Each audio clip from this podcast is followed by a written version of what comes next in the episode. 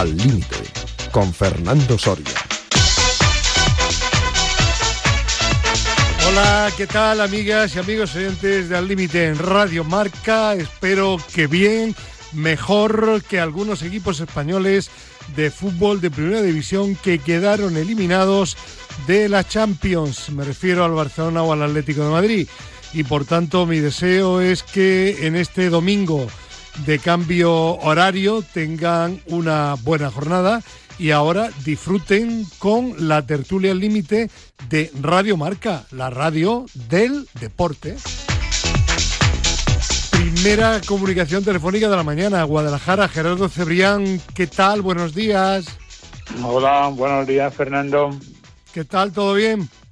Sí, todo bien. Bueno, pues yo me alegro.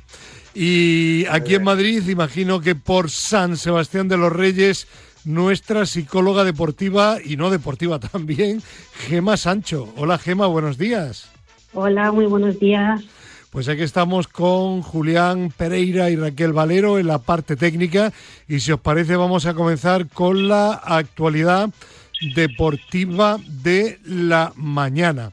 Y vamos a hablar primero de un tema olímpico que está de moda. Eh, esta semana en el diario Marca, nuestro compañero Gerardo Riquelme le realizaba una estupenda entrevista a Thomas Bach, presidente del Comité Olímpico Internacional, que, ha, que va a recibir el premio Princesa de Asturias de los Deportes, ya que ha sido el galardonado en la presente edición.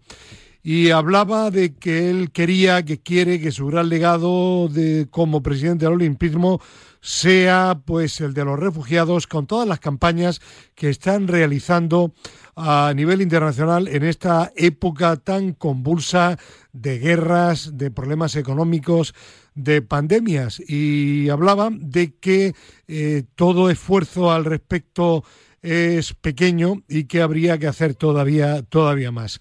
Bueno, yo no sé, Gerardo y Gema, si el Comité Olímpico Internacional hace todo lo que podría hacer, pero el que lo haga lo diga y lo pida, yo creo que ya es un punto positivo, ¿no? Bueno, esa es una de las razones por la que le dan el, el príncipe de Asturias, ¿no? Por, por la fundación y por el equipo olímpico de refugiados, ¿no? O sea, lo ha demostrado con hechos. Mm. Es un es un hecho palpable, ¿no? Que en los Juegos Olímpicos participa un equipo de refugiados. Yo lo conozco en atletismo, supongo que en otros deportes también. Y bueno, en, en, esta ocasión no son palabras que se las lleva el viento, sino que es cierto, ¿no? También acaba de declarar Tomás Bach, está durante su estancia en, en, la capital asturiana, en, Oviedo, que sería partidario de que los atletas, los deportistas en realidad, no fueran castigados por las acciones de su gobierno, ¿no? En una clara referencia a lo que está ocurriendo con Rusia, ¿no? supongo que se refiere a, la guerra de Rusia y de Ucrania y él hace un llamamiento a, al mundo del deporte para que, bueno, pues las acciones de los dirigentes rusos, pues no recaigan sobre sus deportistas. Todo el mundo sabe, ¿no? Que en la mayoría de los deportes eh, los deportistas rusos no pueden participar en las grandes competiciones. Bueno, a ver si lo consigue. Sí, Gema.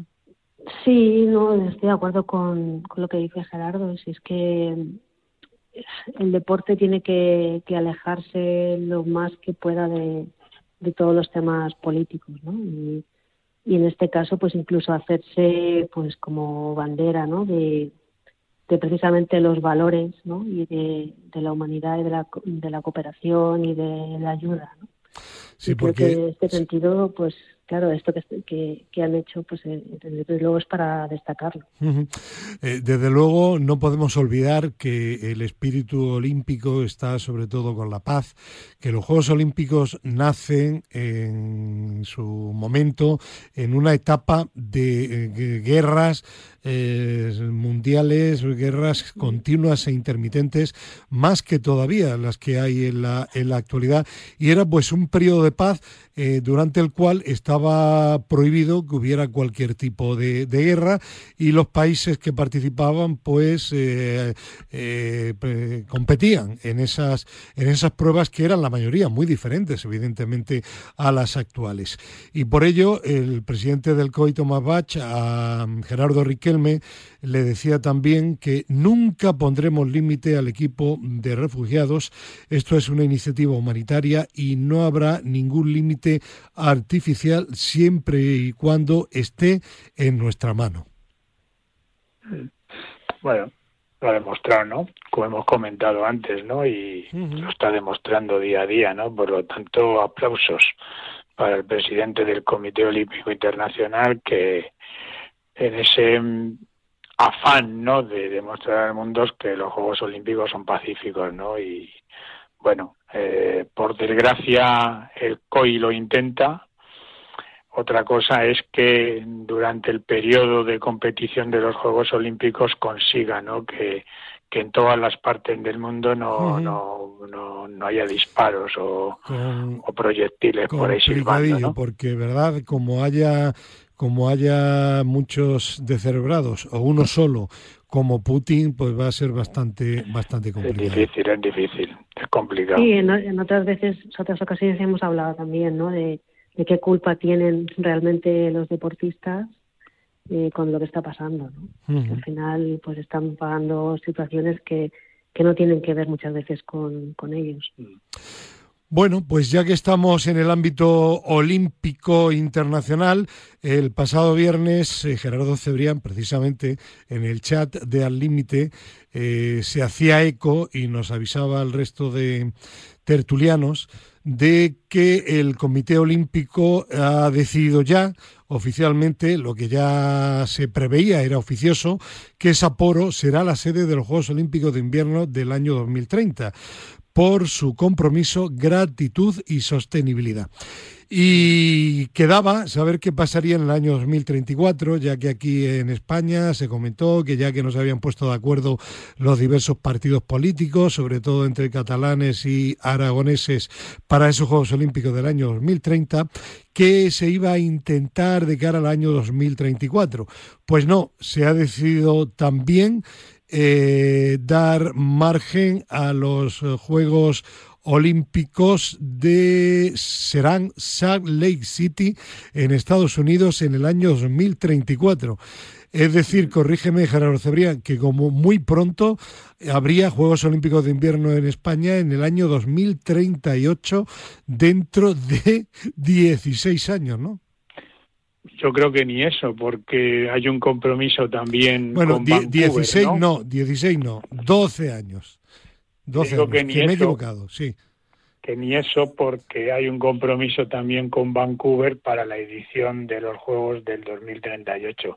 Estamos hablando de los Juegos Olímpicos de Invierno. eh, bueno, al margen de esta noticia que era súper esperada, eh, lo que no he visto por ningún lado, en ningún medio de comunicación, eh, ni por parte de las autoridades del Consejo Superior de Deportes, ni del Comité Olímpico Español, que tanto alardearon y hasta eh, apoyaron una idea tan esperpéntica como era celebrar unos Juegos Olímpicos sin, sin ningún futuro, vamos, no, no celebrar, sino albergar esperanzas a la población de que se podían hacer ahí, en, en, un lugar que, que, no tiene ningún futuro porque no hay ni instalaciones deportivas, pues ahora están callados. Yo mismo hoy, en, aprovechando una comparecencia de Alejandro Blanco en, creo que era en Asturias precisamente, pues le he preguntado que qué sabía de los Juegos Olímpicos del 2030 y del 2034, eh, con cierta sorna, evidentemente, por mi parte, ¿no? Porque no he visto ningún tipo de comunicado del Comité Olímpico Español. Ninguno, ninguno. Nada. Bueno, eh, eh, la, bromita, la bromita de la candidatura y de los viajes y de las presentaciones de proyectos y de etcétera, etcétera, etcétera, ha costado a las arcas 600.000 euros. Bueno, eh, imagino que eso es lo oficial, pero seguramente bastante más y sobre todo eh, bastante enfrentamiento, lo cual ha, sido una pena entre catalanes, gobernantes catalanes y aragoneses. Y, aparte del, del circo político, ¿no? Que, se creó y, y, en cierto y en cierto modo, insisto, alimentado tanto por primero por el Consejo que se dio cuenta y se retiró a tiempo y luego hasta el final por, por el propio Comité Olímpico Español. Eh, perdona un instante Gerardo y también Gema porque sobre este tema ha querido enviarnos una opinión eh, Chema Buceta que pronto estará de nuevo aquí en vivo y en directo pero que tiene un mes ha tenido un mes de octubre bastante complicado pero quería hablar de este tema y nos ha mandado el siguiente audio que creo que Raquel Valero tiene ya preparado. Adelante, Chema, buenos días. Hola, queridos amigos de la tertulia Radio Marca. Mm, vuelvo a estar ausente, por desgracia, pero con vosotros estoy de corazón, ya lo sabéis. Eh, respecto a este asunto de los Juegos Olímpicos de Invierno, bueno, pues ya advertimos aquí que tenía muy poco recorrido y toda la historia, toda la polémica, que si en Cataluña, que si en Aragón, que si en los dos sitios, que si tal, que si cual, el Comité Olímpico Español eh, marcándose el farol de que, de que esto iba por muy buen camino, que estaba, bueno, no digo arreglado del todo, pero que iba por muy buen camino, todo esto, bla, bla, bla, bla, bla, puro humo. Eh, se veía venir desde el primer momento, primero, que no iba a haber una candidatura conjunta, eh, imposible por temas políticos, no hace falta explicar más y segundo que en fin que el peso que tenemos en el deporte internacional a este nivel pues es mínimo y es lógico además que se elijan sedes donde hay una tradición de, esquí, de deportes de invierno, donde realmente pues hay deportistas que practican estos deportes e instalaciones apropiadas para ello.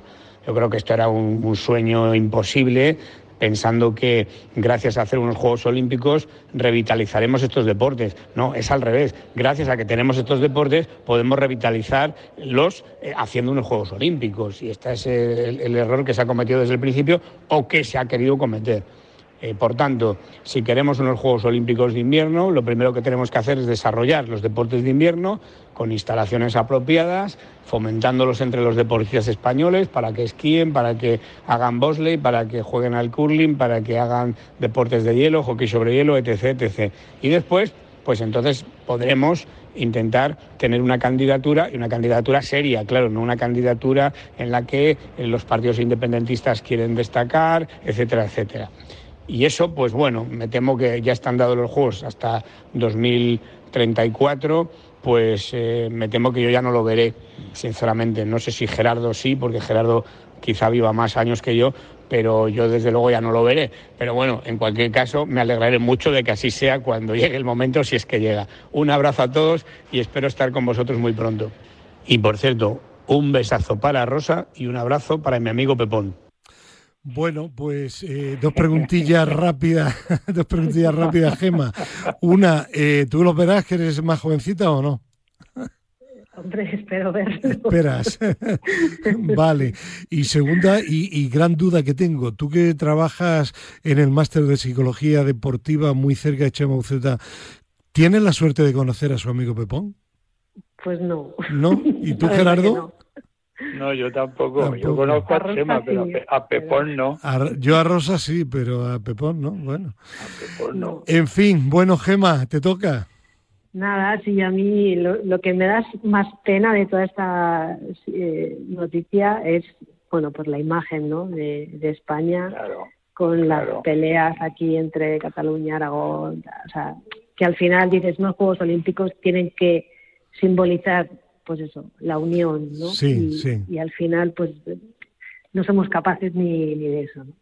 Eh, ¿Sabéis qué, os digo? Que a mí, después de todo lo que ha sucedido, me queda la duda de que realmente hubiésemos tenido en algún momento posibilidades de optar a los Juegos Olímpicos de 2030. Imposible, pero Fernando, es una quimera, eso es un, eso es como hacer, eh, no sé, es completamente imposible, pero si es que eh, no, no, no tenemos instalaciones, no tenemos dinero, no tenemos ganas, ha sido un circo. Y no tenemos tampoco deportistas de no invierno. tenemos deportistas de invierno si la última representación olímpica en los juegos de en los últimos juegos de invierno creo que fueron ocho Sí, sí, sí. sí. Eh, vamos a ver es que no lo sé es es es, es absolutamente mm, no no no ha sido todo un un, un paripé un un rollo político con con no se sabe bien qué intenciones y lo que yo no alcanzo a entender es cómo las autoridades deportivas a nivel estatal o a nivel nacional no han cortado eso de raíz.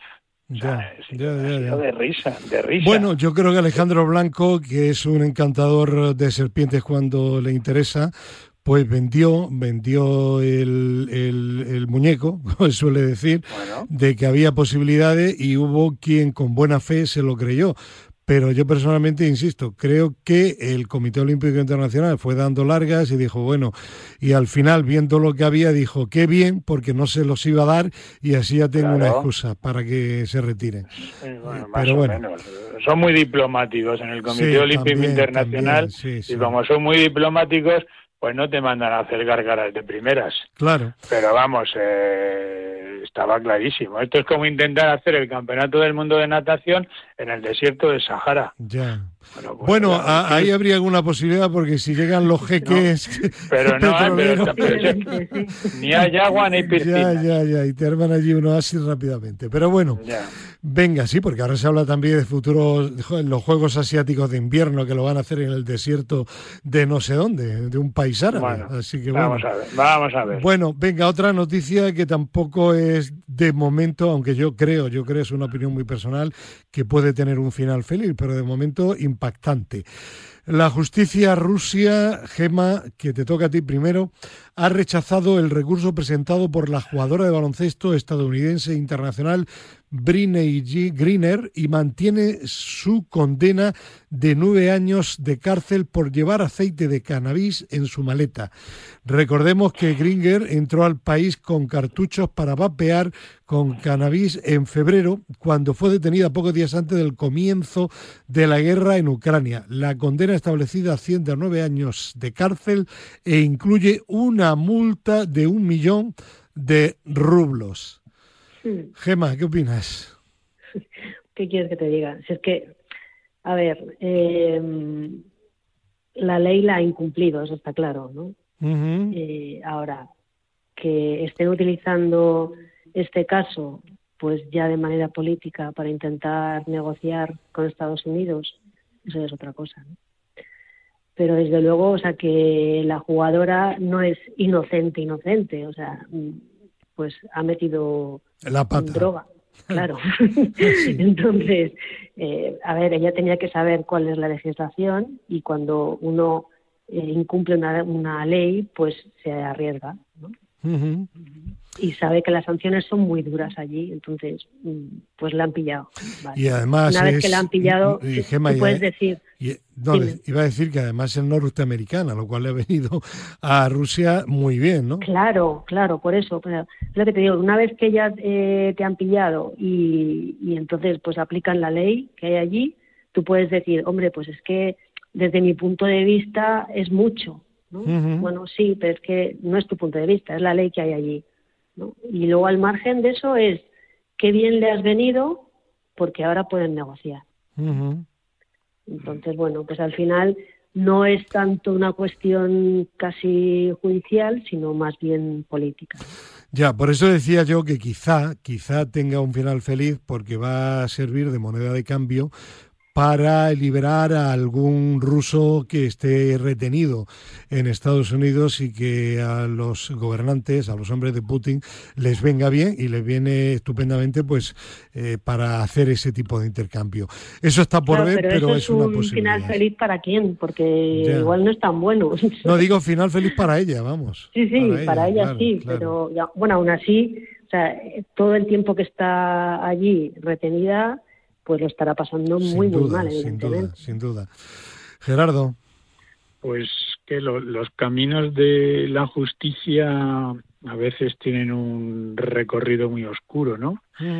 Y precisamente en Rusia, pues, pues es un buen ejemplo de ello, ¿no? Es, yo, yo sinceramente no creo en la independencia de la justicia, absolutamente nada, y en Rusia menos. Entonces, evidentemente, pues esta va a ser utilizada como moneda de cambio.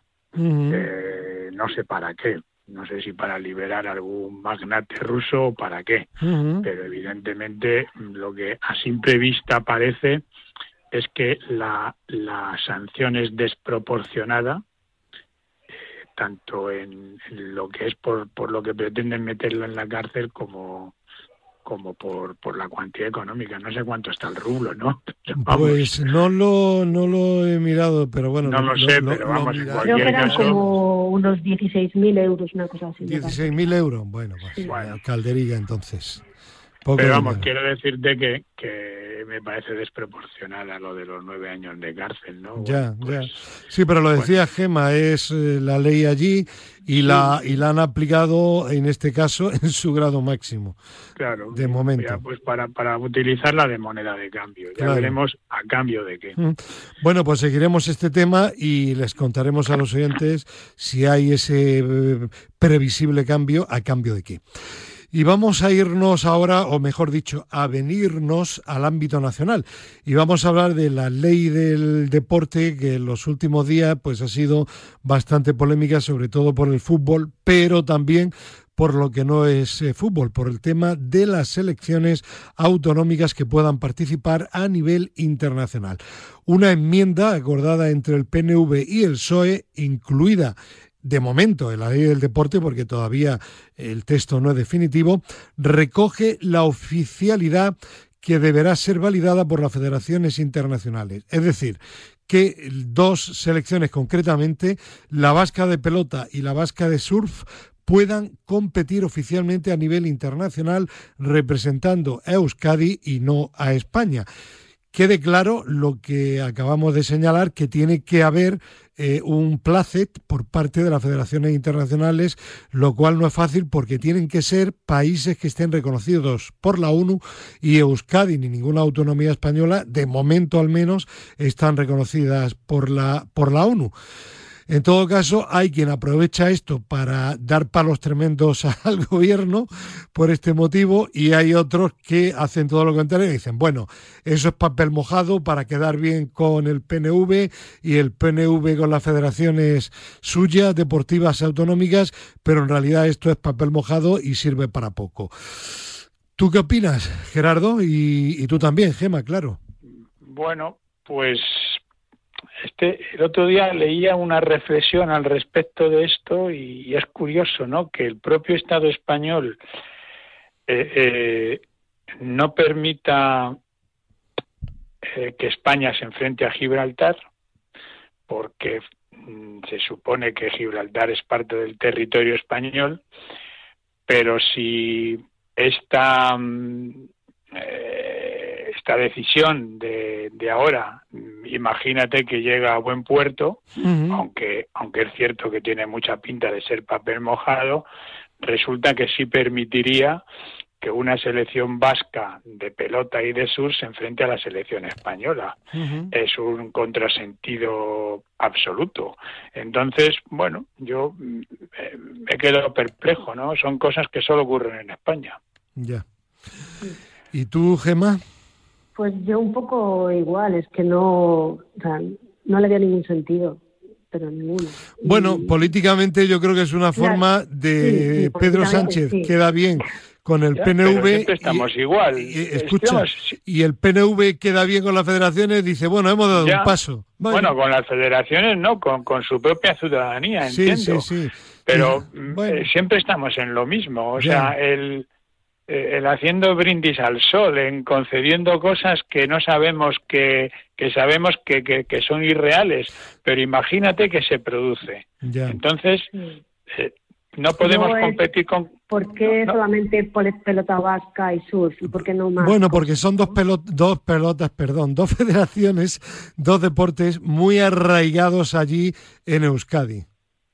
Sí, sí, pero, se abre la puerta, claro. E-, ese es el motivo. Claro, ese es el pero motivo. eh, lo que dice Gemma tiene mucho sentido. Mm, Imagínate que prospera. Pues a Sí. continuación lo pedirá baloncesto, fútbol. Que sí, que sí, que no, no, está, que está claro. Que Entonces, se, se mire no, pero- como se mire, es un paso más. Claro, que no es aunque- definitivo. aunque- no. aunque sea aunque sea papel mojado, Fernando y Gemma, imaginaros qué ocurre. ¿eh? Y entonces no podemos competir con- contra Gibraltar porque Gibraltar es parte del territorio español. Pero en cambio podemos competir contra Euskadi. Ya. Ah, esto es, es que. eh, Bueno, eh, no la- tiene ningún sentido. Y luego, la- desde mi punto de vista, es mm, eh, volver a mezclar la política con el deporte Claro, cuando yo creo claro. que deberían estar totalmente separados. Que sí, que sí, tota- totalmente. Totalmente. de acuerdo. En fin, bueno, de momento no merece la pena, yo creo, este tema más. Lo seguiremos y por supuesto que lo comentaremos porque, insisto, la ley todavía no se ha aprobado y tiene un paso importante por el Senado. Se supone, eh, donde podría cambiar por completo todo. Se supone que no lo va a hacer. Pero bueno, No siempre cabe esa no creo, ¿eh? posibilidad. Bueno, y No para creo. terminar, el tema de, de la ley, bueno, el borrador de la futura ley del deporte. Ya habéis seguido, imagino, pues el tremendo lío en torno al fútbol, las amenazas de la Liga de Fútbol Profesional de que iban a hacer una huelga, porque esto era dar eh, eh, el visto bueno prácticamente bajo su punto de vista a la Superliga que no se podía lo que quiere la Liga de Fútbol Profesional, que si participan Barcelona, Atleti de Bilbao en su caso y el Real Madrid en la Superliga, que la Liga les pueda prohibir jugar en la Liga Española y también por otra parte que puedan hacer acuerdos como el que han hecho con esa con ese grupo, con ese grupo financiero para darle un dinero a las federaciones deportivas, a los clubes deportivos profesionales que tienen que dedicar principalmente a tema de eh, instalaciones, a ese fondo de inversión internacional. Bien, pues se reunieron con el ministro, después se reunieron también con el gobierno, con la gente del Consejo Superior de Deportes, con varios partidos, no han podido hacerlo con el Partido Popular y de momento se ha cambiado todo menos el que la liga pueda prohibir a los equipos que participen en una hipotética hipotética Superliga que pudieran participar también en la Liga española. Y de momento si no hay cambios en el Senado la cosa está tranquila. Yo me vais a permitir que dé primeramente mi opinión eh, yo no sé cómo va a quedar esto. Yo no digo que la liga no tenga razón. La federación está con el Real Madrid. Tebas dice que es un tema de Florentino que tiene mucha influencia. Florentino está callado. La federación eh, apoyaba lo que ahora han cambiado. Y a mí lo único que me da rabia, un poco en la línea de lo que habéis dicho anteriormente, es este tipo de situaciones eh, este tipo de, de, polémicas que yo creo que debieran de ser absolutamente innecesarias y que siguen evidenciando que hay una guerra interna muy potente dentro del fútbol español por el muchísimo dinero que mueve y punto, ¿no?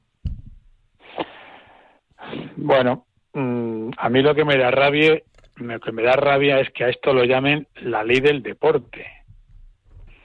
Esto debería llamarse la ley del fútbol porque mmm, al resto de deportes ni le va ni le viene. Absolutamente. O sea, mmm, ¿qué tiene que ver estos problemas que tiene el fútbol español con, con, una ley del deporte que se supone que tiene que amparar a, que tiene que amparar a todo el deporte español, incluidos los deportes olímpicos? y siempre estamos con las mismas historias. En la anterior tramitación de, de, la ley del deporte, en la primera versión de hace ya muchísimos años, ocurrió exactamente lo mismo. Estuvo en trámite de aprobación, de, de, de, aprobación durante muchísimos años y todos los problemas surgían del fútbol. Bueno, pues sabes lo que te digo, Fernando, que, que me interesa más bien poco. Ya, no, por eso digo que yo lo, lo, lo enfoco como la continuidad, una batalla más entre Federación pues, pues y, Real Madrid y Barcelona por un lado y el pues, resto con Tebas pues de otro. Arregle, que arregle el fútbol lo que quiera, pero pero que no lo llamen ley del deporte. que hagan una ley solo para el fútbol. Sí, sí, sí, sí, sí, que sí, que está claro. Bueno, y luego otra otra cosa, y perdona Gema, y, me callo, que yo no me creo, yo no me creo que, que hubiese o que haya, si esto no cambia, eh, huelga. ¿Por qué? Primero porque eh, una huelga de la patronal no se puede hacer así que porque así. Y en segundo lugar, porque están las televisiones, los canales de por medio que dan la mayor parte del dinero que mueve el fútbol en España y no creo que se vayan a arriesgar a que llegue ahora el operador y dice, pues te voy a meter una sanción aparte de que no te voy a pagar. Pero bueno, Gema. No, que al final es eso, o sea, o sea, todo el problema está con el fútbol porque son los que mueven el dinero, ¿no? y todo tiene que ver pues eso con, la explotación de, de, los contenidos audiovisuales, de las televisiones, de poder eh, explotar eso y, sacar más dinero, ¿no? que al final eh, no tiene tanto que ver, como decía Gerardo, ¿no? con el deporte como tal, sino con temas económicos y de intereses. deporte profesional, en definitiva, sí. Mm. Pero más de, eso, de intereses eh, económicos. ¿no? Es, tremendo, es tremendo, Fernando, es tremendo, porque nos llenamos la boca con estas cosas, con, con el España Team, con el España Team élite, con el 1% de las quinielas, con no sé qué, con no sé cuánto, estamos todos los días saliendo en los papeles. Sí, sí. Cuando la realidad es que hasta esta semana, esta semana, el Consejo Superior de Deportes no ha pagado la subvención ordinaria a las federaciones. La subvención ordinaria del año 2022. Muchas federaciones han tenido que pedir créditos para poder pagar la nómina y las becas de sus deportistas. Y, esto es lo que tendría que prever la ley del deporte. Sí, sí. No, no, no estas historias del Barcelona, el eh, Madrid. Eh, en todo caso, Gerardo, no quiero para nada, para nada defender al Consejo Superior de Deportes, pero eso no. depende del Consejo, depende lamentablemente de Hacienda que debería de preocuparse también por el mundo del deporte y habilitar las partidas. Fernando, sí. Eh, el Hacienda y el Consejo Superior de Deportes son el Estado. Sí. Bueno, y luego te voy a mm. contar, te voy a contar otra cosa para que lo investigues eh, Gerardo, porque a mí me lo contaron el otro día, yo no tenía ni idea, yo no sé si esto lo conoce mucha gente o no, pero me pareció un escándalo. Me decían que hay un organismo que podría, si quisiera, avalar a las federaciones deportivas para que reciban de los bancos una parte de ese dinero que necesitan ya. ¿Sabes a qué organismo me refiero? Aparte, por supuesto, del Consejo Superior de Deportes, al Comité Olímpico Español. Me han dicho me han dicho, investiga que el Comité Olímpico Español tiene un superávit de alrededor de 12 millones de euros. Pues no llega. Em, ¿No llega? No llega. ¿Que no, es cierto eso? No, no, no, no, no. Yo no digo que no sea cierto lo que tú estás diciendo. Yo lo que digo es que no llega. Bueno, yo no digo que llega. Estoy hablando de la subvención ordinaria. Sí, pero, de, todo el año, ¿eh? Pero hay federaciones que me han dicho, presidente, dice, bueno, el Comité Olímpico que tiene tanto dinero podría avalarnos ante los bancos. y yo lo que digo ya, pero es que yo lo que me pregunto, ¿para qué quiere con la, con la precariedad que hay en, en la mayoría de los deportes en España? ¿Qué pinta el Consejo Superior de Deportes, si eso es cierto, con una cuenta corriente de 12 millones de euros? El Comité Olímpico Español. Comité Olímpico, sí. Eh, sí, bueno, yo tampoco entiendo que ese dinero tendría que haber revertido ya en el en el deporte, ¿no? Pero mm, eh, no sé, en definitiva, venga. Lo, que lo que quiero dejar pues claro es déjalo y seguimos, sigue, termina. Pues eso, que nos llenamos la boca, nos llenamos la boca con historias, con historias, con historias, y luego tenemos muchos agujeros, muchos agujeros que tapar y no tapamos ninguno, y estamos haciendo agua por todos los lados. Bueno, pues ahora vienen, espero, lluvias, así que cuidado porque el agua que se escapa del deporte, que no nos llegue, que bastante tormenta económica y atmosférica tenemos, ¿verdad, Gemma? Sí. sí, sí. Bueno, pues mira, hablando de tormentas, tenemos un tifón. en la tertulia don Luis López Nombela, queridísimo profesor, buenos días. Muy buenos días, hombre. ¿Cómo estamos, hombre? Estamos con los pies fríos. Ya, pues una estufita, una bolsita de agua caliente, profe. No, yo tengo tres mantas. Muy bien, pues si hay que ponerse cuatro, cuatro. Vale. Don Pedro Calvo, ¿qué tal? Buenos días. Buenos días. Tú como eres pequeñito, con una manta grande te vale, porque la doblas y ya está, ¿no? Sí, o con un león, también. También, ¿no? Vale, vale. Bueno, pues venga, vamos a hablar de fútbol, ¿os parece? Bueno, primero un apunte breve, breve, pero bueno. Mm, eh, en, este, en esta época de, egoísmo, en, en, el mundo del, del fútbol sobre todo, eh, directivos, por supuesto, entrenadores, eh, árbitros y sobre todo jugadores. Hablábamos de Cristiano Ronaldo que no renuncia a su contrato generosísimo y sin embargo se niega a salir cuando el entrenador le dice que salga. Hemos visto también, bueno, pues ahí está el señor Jesse, las que ha liado en unos y otros sitios, que con unos contactos súper maravillosos, eh, jugadores eh, del Barcelona que no quieren reducir sus contratos, que, lo cual es legítimo, pero que han dicho algunos de ellos como Piqué, yo si me tengo que ir por el bien del Barcelona me voy, dijeron que perdonaban y era mentira, lo que hacían era que aplazaban lo que no le pagaban de momento para futuras temporadas. En un momento de eso, pues yo creo que es agradable que el señor don Raúl García, que jugó en el Atlético de Madrid, Osasuna y ahora está en el Atlético de Bilbao, en una declaración en el diario El País dijera que le parece muy bien que le suban los impuestos, que me suban los impuestos, si eso va realmente a las personas que lo necesitan. Porque yo conozco a familiares y a amigos que tienen muchísimos problemas, que están muy ahogados, a pesar de que eh, en alguna familia trabaja él y trabaja ella, y los que ganamos más dinero tenemos que aceptar que nos metan pues un, un, impuesto que nos quiten más de lo habitual. Eso sí, que el dinero vaya para quien realmente lo necesita.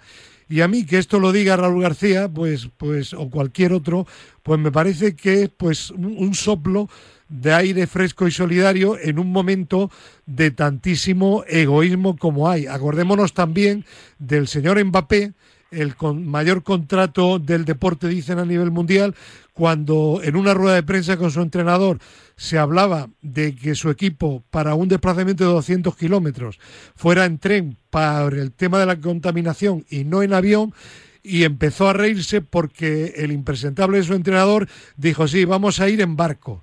Y este riendo, jajaja, ¿no? Esa es la solidaridad en un momento tan complicado. Por eso digo que yo personalmente, pues chapó don Raúl García, que por cierto lleva muchos años en la élite y con un buen nivel.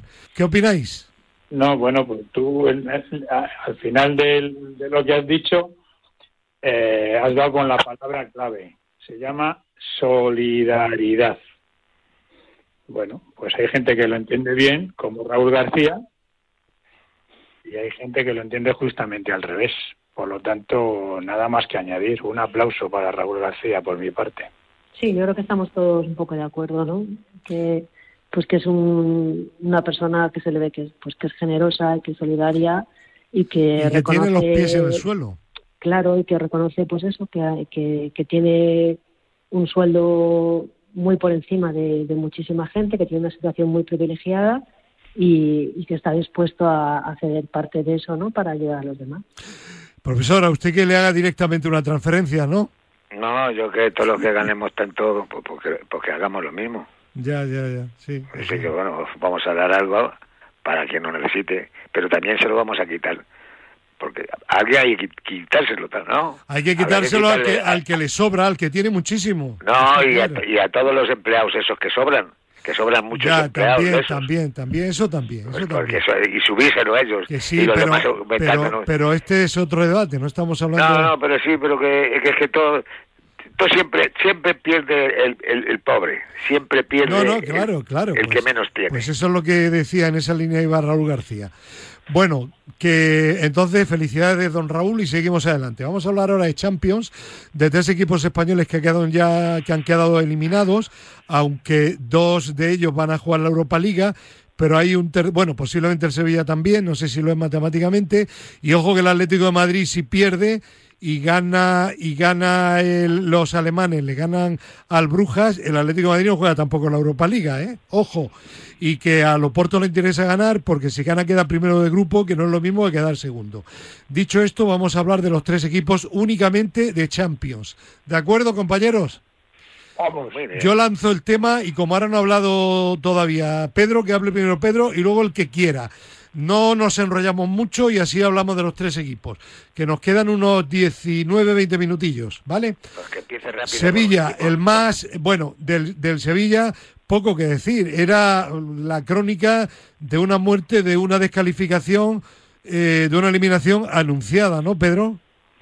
Sí, y la verdad es que pudo ser peor, porque aunque el resultado es 3-0, pero eh, si, si alguien vio el partido, eh, los, los daneses tuvieron el partido en la mano. ¿eh? O sea, hubo un momento, eh, aparte de los palos y las paradas, que se quedaron dos veces solo delante del portero, etcétera. Entonces, pudo ser mucho peor, pero consiguió sacar el partido adelante y bueno, ahora está en su mano el por lo menos meterse en, en Europa League y, y, y paliar un poco el desastre. Perdóname porque me dice Gemma, Gemma, no, me dice Raquel Valero que Gemma Sancho se tiene que ir un par de en un par de minutos. Sí, Gemma, pues habla tú de los tres equipos lo que quieras decir y, y nosotros seguimos. Nada, yo así en general, que me Sí. parece un desastre, ¿no? Que sean cuatro equipos españoles y que al final solamente quede uno, ¿no? Eso es, Ya. esa es la, la lectura, ¿no? Que, que hay un poco. Muy bien. Pues eh, Gemma Sancho, muchísimas, mu- muchísimas gracias y nada, hasta la próxima. Muy bien. Un abrazo, gracias. adiós. Un abrazo. Bueno, Adiós. Pedro, a ver, decías tú que, que estuvo a punto de perder contra el equipo danés. Sí, sí, estuvo a punto de perder contra el equipo danés porque, vamos, de hecho, para mí tuvo mucha suerte en momentos claves del partido.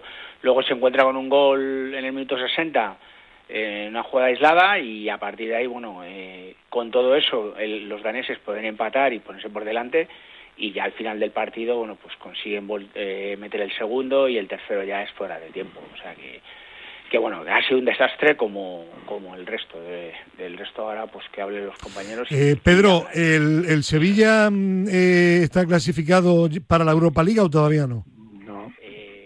No, pero yo creo que No, no. vamos prácticamente porque le tiene ganado el gol a Veraja al Copenhague y, y vamos, tendría que, que haber un descalabro de, de goles porque Sevilla creo que tiene Ya. ahora mismo cuatro puntos, me parece. Bueno, el Sevilla juega contra el City y el Copenhague recibe al, a los alemanes. Sí, pero el Copenhague en caso de empate, aunque ganara los alemanes, eh, empatarían a cuatro puntos.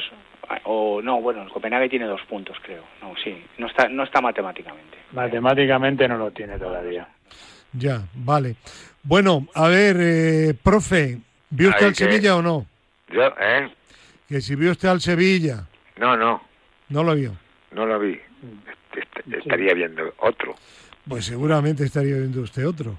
Y, Yo sí lo vi y, y coincido con Pedro, ¿eh? O sea, el resultado es engañoso, completamente. Eh, ganaron 3-0, pero pudo perfectamente, pudieron perder perfectamente. Ya, dicho de alguna forma que no veis que el Barcelona vaya mejorando. El Barcelona. Perdón, el, el Sevilla. Ah, el Estaba Sevilla, pensando en el Barcelona que va a continuación. sí. Ya, no, el No, lo que Sevilla. va mejorando, lo que va mejorando es, gracias a Dios, ya que yo Sí. no que no no me fiaba mucho de, de la máquina del tiempo esta del del el bar, pues que parece que ya va se- estando siendo un poco más fiel a la realidad. Sí. Pues, hombre, pues, pues te, te da gusto y dice, hombre, me- menos mal que perdemos tiempo y y nos corta el partido y tal y que cual, pero por lo menos sacamos algo en claro. Ya, ya, ya. Pero lo que pero aquí hay equipo que dice, ¿cómo puede ser que le hayan que le hayan quitado tres goles? Pero han quitado tres goles pues porque la máquina ha sido buena. Ya. Pero que eso de la máquina, eso es la ciencia. ya. Ahora, lo que tiene que tener son conciencia los que la manejan después, Está clarísimo, Porque a lo- sí. porque a lo mejor nos están engañando. Claro. En fin, bueno, dejemos el bar que no estamos hablando precisamente. No, de me- digo, digo, en estos partidos, este, yo Sí. Estoy comentando lo que estoy observando en estos partidos. Ya, pero es que estábamos hablando del Sevilla, profe. Me cambia usted Pero, eh, pero, el eh, guion. está- estábamos diciendo de los tres que se podían quedar o se podían ir. Ya, vale. Bueno, Pues uno, es, uno es el Sevilla, vale. Bien, vamos, vamos a hablar ahora del Barcelona. Hay, hay un dato, hay un dato, eh, Gerardo, que tú has sacado recientemente, o el otro día en el chat, y era, y era el siguiente, que en no sé cuántos partidos el balance es algo así como 15 goles el Barcelona, 15 goles el Los Bayern de últimos- Múnich. Los últimos 15 goles de los enfrentamientos Barcelona-Bayern Múnich son Bayern 15, Barcelona 0. Pues, pues, pues vaya dato, ¿no, Pedro? Ya está. El 2. El, eh, ¿Has contado el 8 del 2-8? No, no, sin contar, digo los últimos los últimos 15 goles, porque Vale. Ah, si- vale, sin vale. contar el Y 8-2. si son 17, son 17. Podían- 15 creo que es goles. 19-2 el total, ¿eh? Ya, ya, De, ya. de los cuatro últimos partidos. Pero vamos, el dato es que los 15 últimos goles los ha marcado el Bayern. Ya. Eh, Bueno, en realidad ha marcado más porque le anularon un gol, ¿no? En, Sí, sí, en el Nou Camp, pero bueno, eso no sube en el marcador. ya. Eh, bueno, no sé, ¿qué quieres que te diga del, del Barça, no? Que cuando se enfrenta a un club mm, tan fuerte o más como él, pues se le, ven se le ven todas las costuras. Ya está, con independencia de que el Bayern es un equipazo, pero el Barça, mm, bueno, tiene un equipo que posiblemente le dé para la liga, Ya, pero por Europa, la verdad es que no.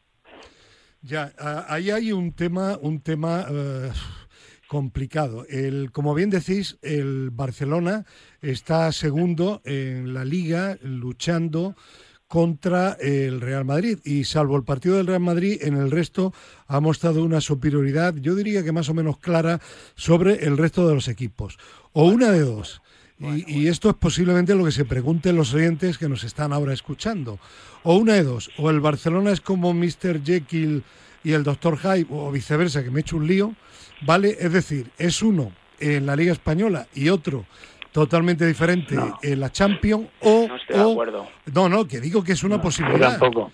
Y, o, o que el fútbol español no está al nivel del fútbol Bueno, europeo de los grandes ahí, equipos. por ahí vamos, por ahí vamos. No, no, por eso digo que es una u otra. Claro.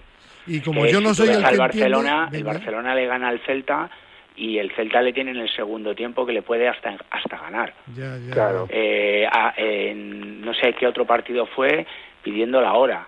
Eh, Sí. O sea, el Barcelona ha ganado muchos partidos en Liga y quitando yo creo que el de la Real Sociedad y algún partido en casa o el del otro día con el Athletic, con el con Bilbao. el Athletic Club de Bilbao, exceptuando esos dos partidos por los dos equipos vascos, el Barcelona no ha ganado de calle ningún No. partido. ¿eh? O sea, ha sufrido en Yo- muchos de los partidos, en muchos. Sí. Muchos, Yo- por eso estoy totalmente de acuerdo con Gerardo. O sea, el Barcelona, yo pensaba que sí que le iba a dar para, para Europa, pero en cuanto que se ha enfrentado a equipos No. de, de nivel, eh, se le han visto todas las costuras, los problemas que tiene defensivos, los problemas no tantos ofensivos, porque creo que en la parte de adelante, arriba, tiene un jugadorazo, la- es una pena, Sí, sí. y, y, y por fuera tiene buenos jugadores, pero bueno, eh, al, al final eh, el, el fútbol es una estructura de, de todas las líneas, no vale solamente tener una línea buena y, manejar una, una- un- solamente una, una opción, tienes que manejar la opción ofensiva y la opción defensiva, y el Barcelona defensivamente es un desastre. Eh, Pedro, el, el Barcelona, sobre todo los técnicos los que y los periódicos y medios de comunicación que entienden de fútbol, dicen, y creo que incluso lo ha reconocido algún jugador del equipo azulgrana como Pedri, que es un problema, sobre todo en el ámbito que tú dices, Pedro, defensivo, un problema de intensidad que hoy día en el, en el fútbol de alto nivel, en el fútbol europeo, se defiende y se juega con una tremenda intensidad. Y el Barcelona juega muy bien, pero no tiene todavía esa intensidad, sobre todo por el tipo de jugadores que tiene en el centro del campo. Porque Xavi Bueno. decía el otro día en rueda de prensa, yo no estoy opinando, ¿eh? estoy diciendo lo que leo, ¿no? Ya, ya. Decía Xavi en rueda de prensa que eh, efectivamente eh, mm, el centro del campo hoy día en el fútbol moderno es fundamental de cara a la presión y a la recuperación. Eso es. Y claro, y que eh, en eso su equipo tiene todavía que avanzar mucho. Pero, pero hoy eh, en el fútbol actual y siempre. Y Bueno, pero- pero sí, en el- pero- pero en la sí, no, pero le la- en eso sí que eh, Gerardo le doy un poco la razón porque tú ves al Bayern el otro día y el Bayern es un, un equipo que cuando que pierde el balón tiene todas las zonas cogidas Sí. y te presiona a una manera Pero altísima. tú, lo has dicho, todas las zonas, no solo el centro. No, bueno, claro, eh, vamos a ver, estamos hablando de un trabajo defensivo, porque eh, Claro. el trabajo defensivo tiene que ser las tres líneas, porque en cuanto que si tú haces una presión tras pérdidas solamente con la línea con la línea más adelantada, eh, eh, vas a tener un hueco en el medio, con lo cual con un pase te van a salvar una presión de tres o cuatro tíos. O sea, Ujú. al final No eh, sé, es todo yo- el equipo, la estructura del equipo. Entonces el Barcelona no tiene eso, no lo tiene. Eh, Es decir, Pedro, que no es un problema de defensa como tal, cuando tiene No, a los va- que tiene que tener, sino el, el Claro. sistema defensivo del de el- aspecto Barcelona. el bloque. Claro. Yo he hablado de aspecto defensivo, de Sí, estructura sí. defensiva. No he hablado Sí, sí, de sí. la defensa como tal, no, que no, también tiene bien. jugadores, que también para mí tienen jugadores que defensivamente tienen un nivel bajísimo. ¿Vale? Ya. Algún Fer- jugador de Fernando. Que ha jugado tiene un nivel bajísimo. Fernando, Sí. saliéndonos ya de los parámetros técnicos de, de- de cómo juega el Barça, cómo defiende, cómo ataca, cómo estructura el equipo, aquí hay una cosa que está muy clara, es que eh, han hipotecado su patrimonio, porque lo han hipotecado, vendiendo parte de su patrimonio para poder hacer eh, todos los fichajes que ha hecho.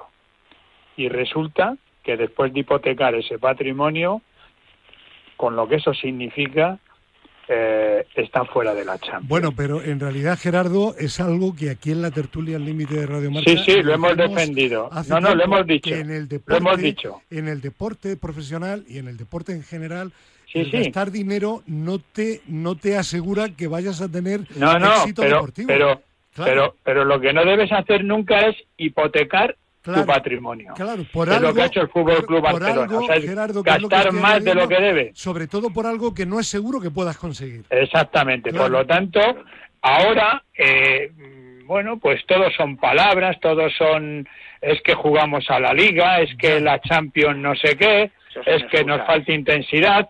Excusas, como dice el profe ahora, y bien dicho. Bueno, pues que hable, que hable el profe que creo que está rabiando por hablar. No, no, no, no, no, no estoy grabando, estoy escuchando muy bien, porque aquí hay personas que saben, ¿eh? Y usted sabe también, hombre. No, pero yo sé menos, pero hay personas que saben. Bueno, Lo que no se puede es estar prometiendo muchas cosas, engañándose entre ellos mismos, eh, engañando al público y esa pobre gente que caía el otro día bajaba del estadio con ochenta y pico mil espectadores y que sabían que iban al matadero, porque la Pero gente clara- cuando se claramente. No, claramente no, no era así, sería de- a perder, Sí, sí. iban a perder. Bueno, hay, hay, Pero, pero lo que no se puede es que si, si esa gente se vaya a su casa desilusionada, teniendo un gran Barcelona que han tenido toda la vida. Y yo, y yo Y lo- también. y lo tienen ahora, estoy- profe, también, ¿eh? y sí. ¿eh? Sí, lo tienen, Profe, y pero... y lo Dice, tienen espere, ahora, espere, que espere, que espere, espere, que- que no termine, que no termine, claro Venga, que termine. termine, profe, que hay que hablar del Atlético de Madrid. Rápido, profe. No, pero, pero, pero que, que no se puede estar engañando a la gente y decirte hoy sí, mañana no, Estoy ahora, de acuerdo ahora de con esta usted, manera, no se puede prometer de estas llegadas, eso no se puede estar no diciendo. se puede cumplir, totalmente de acuerdo. Y una pregunta que lanzo muy rápida, por favor, la respuesta. Hay quien dice que eh, con el dinero que se ha gastado en jugadores, ¿por qué no ha fichado a algunos de ese perfil en el centro del campo que no tiene ahora? Pues porque evidentemente han fichado mal o no han sabido ver el problema. Tipo, Pe- Pedro, tipo Rafinha, por ejemplo, ¿no? Claro, pero si es Bueno, que esto lo hablamos, eso lo es que dijiste esto hace lo hablamos aquí en su día. Aquí lo hablamos Claro. en su día. Rafinha no ¿Qué lo necesitaba. ¿Qué- qué- es Raf- ¿Cuántos goles ha metido Rafinha cuando, Claro, ¿qué necesitaba Rafinha el Barcelona? Claro. Y- ¿De qué necesitaba. Rafinha? Vamos, No le aporta nada. nada. Bueno, mm, perdonadme, pero quedan seis minutos y seguro que queréis hablar del Atlético de Madrid Champions, porque de la Liga ya hemos hablado en el programa de ayer sábado. Vale. vale. Atlético de Madrid, uff, terminando como el auténtico Pupas, como el Atlético de Madrid, penalti que falla, vale. luego la polémica que si lo quería tirar Joao Félix y no le dejó Carrasco, remate de Saúl de cabeza, eh, al palo, el tercer tema del remate tampoco llega. Bueno, típico Atlético de Madrid. Pero yo digo, yo digo, y soy muy breve, sobre esa jugada, lo que dije cuando mi equipo, el Granada, bajó a segunda división hace poco. Dicen, es que ha fallado Jorge Molina un penalti. Bueno, pero es que un penalti se puede fallar. Lo que el Granada no tendría que haber llegado es al último minuto de competición jugándoselo todo a un penalti. Y eso es, digo yo, lo que el Atlético de Madrid no tuvo que permitir nunca llegar a esa situación, ¿no? No, tuvo que permitir, lo que, el que no tuvo, tuvo que permitir es precisamente el que lleva la batuta. Su amigo Simeone, profe. cuando dice que un jugador trae que tiro yo, pero tú quién eres para decir que, que tiro yo. Y se lo quitas a otro. Ya, ya, ya. de, todas formas, le digo algo. Ah, se habla mucho que lo quería Joao Félix, pero ¿quién aseguraba que Joao Félix lo iba a meter? Es decir, yo creo que da igual que lo tirara uno u otro. la atención. claro, claro. a eso voy. a una ¿eh? jugada puntual, claro. en un partido que al final cuando viene todo como viene desde que ha empezado, pues qué pasa, pues, pero no es porque el 0-1, el 1-2. ¿Alguno, ¿Alguno de ustedes ha sido entrenador alguna vez? Yo. Yo, yo creo algo, algo, algo intentado. Pero vamos a ver. A ver, profe. ¿Quién, está ahí en el agujero, ¿qué es lo que dice entonces? Tú le tiras para, tírale tú, para tú, tira para, para aquel lado, porque tiene su equipo, los conoce Pero si para el vestuario. Ya, si para el vestuario. Simeone no intervino, profe, en eso. Pues, pues si iba para el vestuario, castigado y, quitado todo el sueldo. Bueno, la pregunta, profe, la importante. ¿Cómo llega el Atlético de Madrid a esta situación que a día de hoy, repito, si le gana el, el Oporto y los alemanes le ganan al Brujas, el Atlético de Madrid no juega esta temporada ni siquiera la Europa Liga. Porque se puede quedar fuera. De todo. Claro, ¿cómo llega? ¿Cómo llega a, esa situación? Venga. A ver, con permiso de Pedro y del profe. Venga. El grupo, para mí, el grupo más fácil de la Champions, uno de los más fáciles era ese. Vamos. Y resulta que el Atlético de Madrid, que es un club puntero en España, con un equipazo, resulta que es que es un fracaso descomunal. Pero luego lo que peor me sienta, me sienta fatal, como, como, como amante del fútbol es los aplausos entre la afición y los jugadores. Porque eso es un Vamos a ver, no, pero vamos a ver. Eh, si tú haces una, si tú pierdes contra el Manchester City, eh, dices, bueno, pues vale, nos hemos dejado el alma, hemos jugado contra el City, contra el Bayern, vale, pero hostia, es que hemos perdido la clasificación contra el Bayern de Leverkusen en el grupo más fácil de toda la Champions. en descenso en la Bundesliga. Hombre, vamos a ver, o sea, no, o sea, ahí el Atlético de Madrid alguien tiene que tomar las riendas en el asunto porque la cosa no funciona. Bien, eh, Pedro y, el profe de nuevo porque quedan tres minutos. Que ya lo hemos dicho, que No, pero que, Pedro, que a Pedro no lo habéis dejado hablar todavía. Bueno, pues Claro, habla Pedro. Vamos a ver, eh, si es que está todo dicho desde hace mucho tiempo. Es, problema del entrenador. O sea, el equipo no juega, no ha ido a los partidos a sestear. Hasta el propio, el otro día, en el primer tiempo, hace, una, hace cosas que, que, que, que, no se pueden hacer. Si es que no hay, no hay tiempo para contar todo.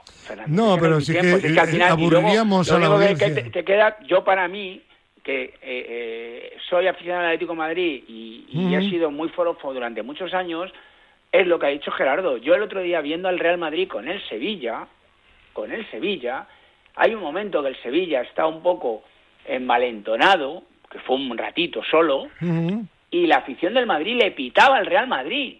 Ahora mismo, que para mí es uno de los equipos que más en forma está en Europa, y le pitaba al Real Madrid. Bueno, pero tú lo, has dicho en otras ocasiones que el parte o la gran parte de la culpa la tiene la afición del Atlético de Madrid. Por supuesto, no. ¿Cómo que ahora le, le echó a los Simeone? Que, que, que sí, que le pongan un busto en el estadio como tiene, que no hay problema, que, ha conseguido un montón de cosas. Perfecto, pero es un tío que está acomodado, está en su zona de confort y lo único que sabe decir es, él se siente muy fuerte, él no es una víctima. No, claro, y yo con 20 millones sé muy bien lo que hago. Claro, y voy a seguir entrenando como entreno, con 20 millones de euros netos.